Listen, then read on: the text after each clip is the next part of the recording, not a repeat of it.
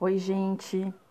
Chegando aqui então para gravar mais um episódio do nosso falando sobre Enneagrama. Agora com a leitura do livro Enneagrama no Amor e no Trabalho, da nossa querida Ellen Palmer. Uh, então, passando para o capítulo Os tipos de personalidade no amor e no trabalho. Hoje eu vou ler para vocês o capítulo que fala sobre o tipo 1. Tá? Vamos falar um pouquinho sobre características, visão de mundo, algumas coisas importantes, predisposições da personalidade, e isso vai trazer para vocês então algumas informações. Vocês vão talvez é, identificar assim alguém conhecido ou até mesmo você mesmo se identifique com esse perfil, tá bem? Bem, o tipo 1 é reconhecido como o perfeccionista. A predisposição do tipo 1, visão de mundo. O mundo é um lugar imperfeito. Eu trabalho em prol da perfeição. Na trilha espiritual, a preocupação com erros indica a busca da perfeição. De uma perspectiva espiritual, a criança do tipo 1 sentiu raiva ao ser separada do ambiente perfeito da essência. A raiva é concentrada na violação de normas e padrões. O compromisso com a perfeição está em jogo.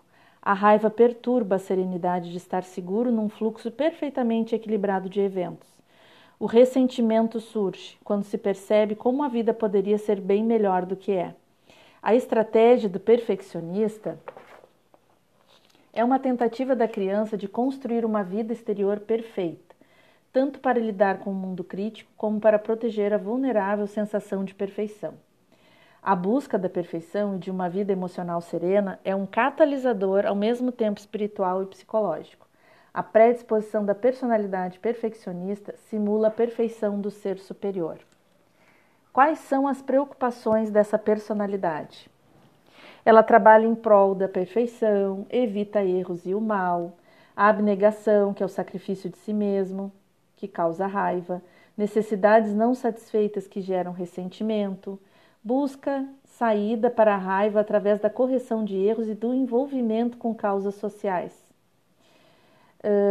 pensa corretamente, tem ideias moralistas, bloqueiam sentimentos autênticos, colocam o dever, colocam o dever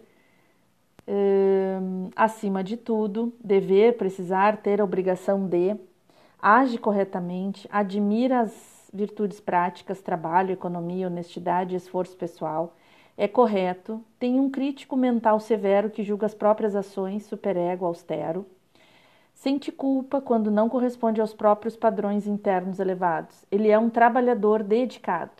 O trabalho pode bloquear o prazer e ofuscar questões como a raiva. Tem dificuldade em reconhecer os sinais de raiva. Estou com energia hoje e não com raiva, ele diz. A autocrítica converte-se em autodefesa a fim de criticar os outros. Preocupa-se com as decisões, teme cometer erros, esse enfoque da atenção favorece o comportamento ético, pode também levar a uma ideia de que só há um caminho certo, pensamento maniqueísta do tipo certo ou errado, 8 ou 80, sem meios tons. Tem excelentes faculdades críticas, organizador e analista eficiente. Dirige por meio de exemplos, orientador ético que tenta manter os padrões. Predisposição da personalidade. Todos nós estamos familiarizados com a fixação mental e emocional do um, porque a adotamos quando nossos valores são questionados. Quando se trata de integridade, nós, como todo tipo 1, procuramos cuidadosamente a melhor sintonização. Uma vez convencidos de estarmos certos, sentimos-nos invencíveis Estamos a serviço de uma causa. Os erros parecem menos importantes do que a pureza da nossa intenção. De repente, somos bondosos para conosco mesmo porque reconhecemos o valor dos nossos próprios esforços. É uma honra dedicar-se a uma boa causa. Uma vida devotada à perfeição exige um esforço heróico. É possível não perceber quando os padrões caem e ninguém mais além de você se sente culpado. Como podem ignorar isso? Eles não têm vergonha e a tensão cresce. algo tem que ser feito. Você começa a ver que as pequenas coisas fogem ao controle. Se ninguém mais além de você percebe a situação, então a responsabilidade é sua. A sua consciência enlouquece quando o erro é ignorado. Eu vi, eu sabia, eu sou responsável. Você não pode deixar isso tudo passar. Você sente-se compelido a pôr as coisas em ordem. Você não percebe os sinais crescentes da raiva. A tensão parece-lhe inteiramente apropriada. Tensão significa que você está se esforçando, você está reunindo forças para um passo maior. Se a preocupação com o erro se torna automática, cessa a observação de si mesmo. Tudo o que você sabe é que está trabalhando duro, desesperadamente, que vê as coisas inacabadas por toda parte e que não pode descansar até que tudo esteja concluído. O escopo da tarefa cresce, mais detalhes aparecem. Está tarde, perdeu-se o controle. A sua mente o fustiga por estar cansado e desamparado. É uma loucura as pessoas não se importarem. Você não se dá conta da sua raiva até ouvir a aspereza na sua voz e sentir a fúria perpassando todo o seu corpo. A raiva leva à ação. Você pode não refrear essa descarga, pois sabe exatamente o que está errado porque é exasperante.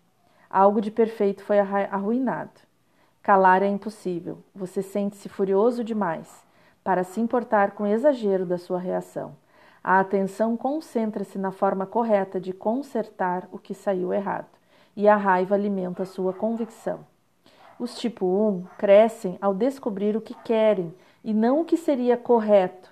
Crescem ao relaxar, ao permitir-se o prazer. Vocês têm a opção de mudar quando é capaz de perceber os sinais naturais de raiva e de perceber a sua mente concentrando-se no erro. Os tipo 1 podem ser ajudados nos relacionamentos por pessoas que aceitam diferenças de opinião, que atenuam a ideia de que existe um único caminho correto para a perfeição e que são abertas para o prazer.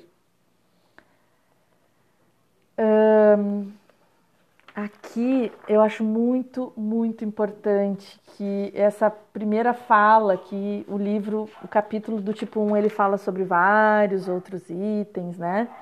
Mas aqui, de uma forma geral, para a gente trazer um pouquinho mais de conhecimento sobre o tipo 1, o que ele está sugerindo aqui, o tipo 1 em equilíbrio, ele, ele adota um comportamento parecido com o tipo 7. Os pontos positivos do 7, de ser flexível, de ser gente boa, de relevar, de levar a vida numa boa. Né? O 7 tem também seus desafios, mas isso é muito, muito legal. E o 1, o equilíbrio dele é o 7. Então, quando ele busca tomar consciência, né, como ele está dizendo aqui no texto, tomar consciência uh, dessa raiva, né, do quanto ele se permite ser explosivo, porque ele, ele está tendo, sendo correto. Né? Ele tem essa crença de que as coisas têm um jeito certo de ser e que quando ele está trabalhando em prol dessa maneira certa de ser, ele ganha poderes. Ele pode, inclusive, chegar e te dizer uma verdade: olha, você está agindo errado, mas de uma maneira muito ríspida, muito direta, né? Eles são práticos e eles acabam pecando um pouco quando eles são práticos e quando envolve pessoas, né? As pessoas têm sentimentos e eles acham assim: Tá, mas qual o problema? Eu tô te falando uma coisa que tem que ser corrigida. Por que, que tu vai ficar chateado, né? Eles uh, se cobram nesse nível, então eles entendem que o outro também recebe essa informação com a mesma simplicidade, né? Então, o tipo 1, ele, a meu ver, pro meu perfil, que é um tipo 6, ele é uma pessoa muito clara, muito às claras, ele não faz rodeio, ele é mais direto. E isso para o meu perfil, que é o 6, é muito bom. O 6 gosta da coisa dita. Então o 6 prefere que tu diga uma coisa horrível, mas que diga a verdade. E que não fique de rodeio. Né? Que não fique uh, dando informação confusa.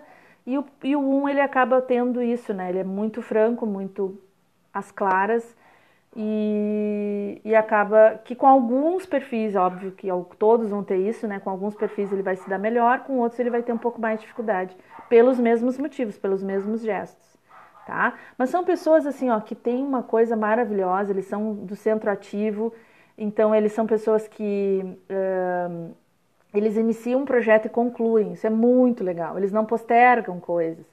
Eles, na verdade, têm uma necessidade de estar sempre fazendo coisas, né? Um feriadão, uma Copa do Mundo que vai todo mundo para casa ficar sem fazer nada ou assistir o jogo. é desesperador para eles, porque onde está o dever nisso, né? O meu dever é estar aqui trabalhando, é estar aqui produzindo, iniciar e terminar coisas. Uh, e são, são, eles têm uma busca pela melhoria contínua. Então, numa empresa, uh, ele gosta de ver as pessoas envolvidas fazendo o que tem que fazer, ele curte ver isso acontecendo. E, e ele acaba. É, ele curte, ele gosta de ver, mas assim, ele não vai lá no final e diz: ai, que legal, parabéns, vocês fizeram o máximo, porque olha quanto vocês se esforçaram. Ele tem uma dificuldade de reconhecer avanços assim, porque ele acha que aquilo ali é o mínimo que tem que ser feito. Né? Então, ele, a pessoa vai concluir aquilo que ele solicitou, o projeto que a pessoa se propôs fazer, mas uh, no final ele não vai chegar lá e elogiar. Ai, que bom! Ai, que legal! Você. Eu atendi uma vez um menino que era que é personal trainer e, e é tipo um.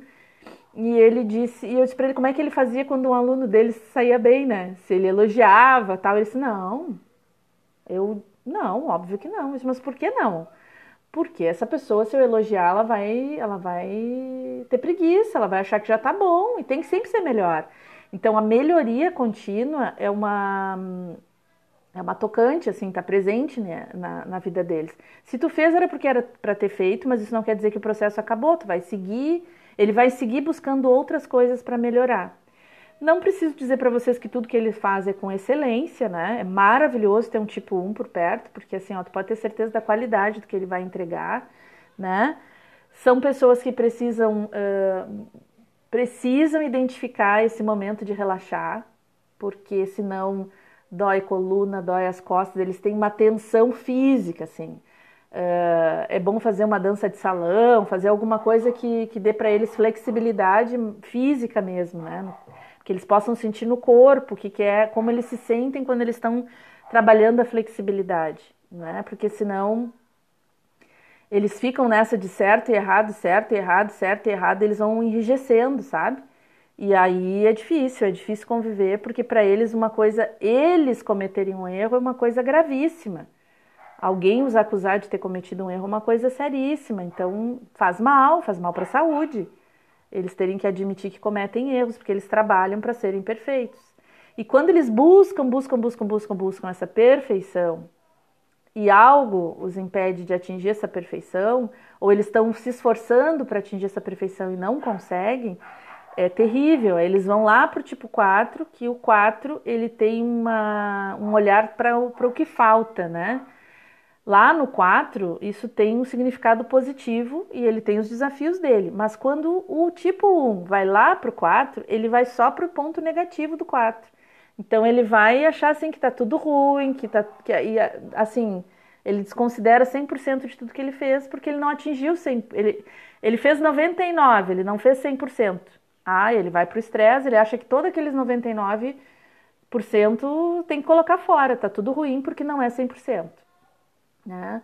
Então, quando eles vão para o set, que eles ficam mais abertos, que eles encontram mais. O set é o perfil das possibilidades, né? muito aberto às soluções, então ele abre muito o leque dele, né? E quando o tipo 1 consegue fazer isso, ele se abre para outras possibilidades, porque ele também tende a buscar a melhor solução. Ele vai, ele é um perfeccionista, ele vai buscar a melhor alternativa. E quando ele faz isso, quando ele busca a melhor alternativa, ele às vezes desconsidera todas as outras que não eram ruins, mas não eram a melhor. E aí ele insiste, coloca foco naquela melhor opção e ele insiste que aí até o fim, aquilo às vezes não está trazendo o resultado que ele espera. E aí ele começa a sofrer e achar que tudo que ele faz é uma porcaria. Né? Então, quando ele foca demais, ele é focado, ele inicia e termina as coisas, mas quando ele foca demais a ponto de ficar teimando, ele começa a sofrer.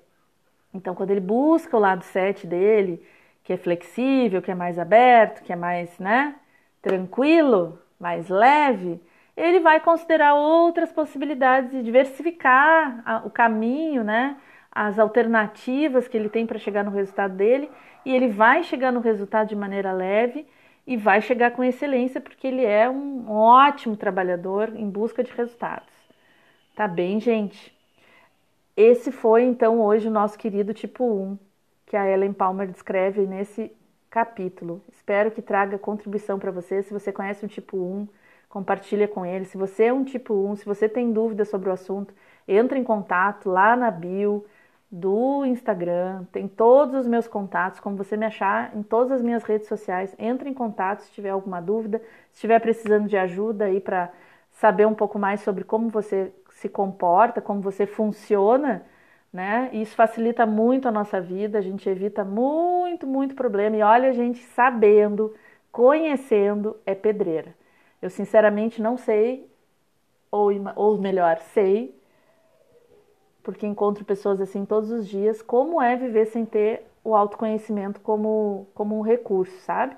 Ultimamente tem sido é, assim muito presente, as pessoas estão muito mais à flor da pele, então tá difícil de lidar com aquilo que a gente não conhece, que é a gente mesmo, né? Então, tá feito o convite, tá bem?